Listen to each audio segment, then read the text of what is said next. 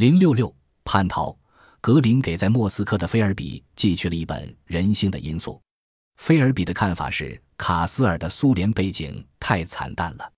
菲尔比虽然认为自己是一名比卡斯尔重要的多的间谍，但觉得卡斯尔本可以像他一样为自己多做些准备。至于吸收进来的珀西瓦尔医生，他断定他是美国中央情报局的人。珀西瓦尔多少有点像菲尔比和格林两人在军情六处认识的 L 医生的影子。他的诊断时有九误，声名狼藉，但他不可能杀人。格林另一位在莫斯科的朋友瓦连京纳伊瓦舍瓦教授写信告诉他，集中供暖设施现在非常普及，苏联使用火炉的日子已经过去。当这本小说再版的时候，格林将火炉改为取暖器。但是他没有改动卡斯尔公寓内的家具，因为它是根据《我钟情的间谍》一书中的描述设计的。这部1968年出版的《我钟情的间谍》是埃莉诺·菲尔比写的。格林的老朋友莫里斯·奥德·莫尔德爵士发现，在《人性的因素》里，格林使用了奥德菲尔德手下的一名特工的化名，事实上纯属偶然。他感到十分有趣。格林并未把菲尔比当作卡斯尔的原型。虽然这一点非常清楚，但他确实从菲尔比的动机和活动方式上获得许多灵感。马尔科姆·莫格里奇在他的自传《地狱般的丛林》中写道：“格林以其独特的行家眼光来看待人们对我们的期望，冷静的探索把耻辱和其他不可思议的偶发事件化为发生在拉丁美洲的心灵之战，并使我们获得优势的可能性。”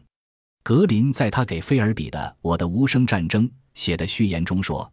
今天间谍战确实已成为心理战的部分，主要的目的是使敌方阵营内的各同盟者之间互不信任、相互猜疑。”他认为莫尔比是一位优秀的领导，而且发现他工作极其勤奋，比他的同事要勤奋得多，从不惊慌失措。虽然最初他和他的同事们站在同一条战线上。但当他后来新设立了一个反俄国间谍的部门时，他一定感受到了一种无形的压力。在菲尔比得到英国首相的准许参与机密工作的许可之后不久，哈罗德·麦克米伦、格林和莫格里奇三人在事先未打招呼的情况下，前往东萨塞克斯郡的克罗伯琴看望菲尔比。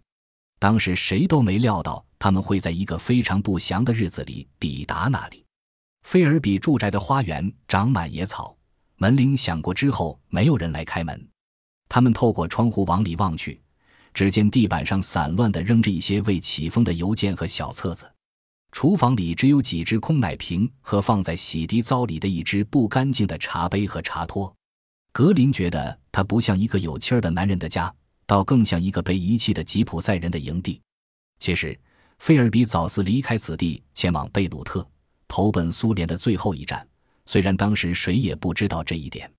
这个住宅的荒凉景象深深地印刻在格林这个能够制造独特氛围的作家脑海里，而人性的因素的成功，恰恰在于对主人公卡斯尔的家庭生活的描写。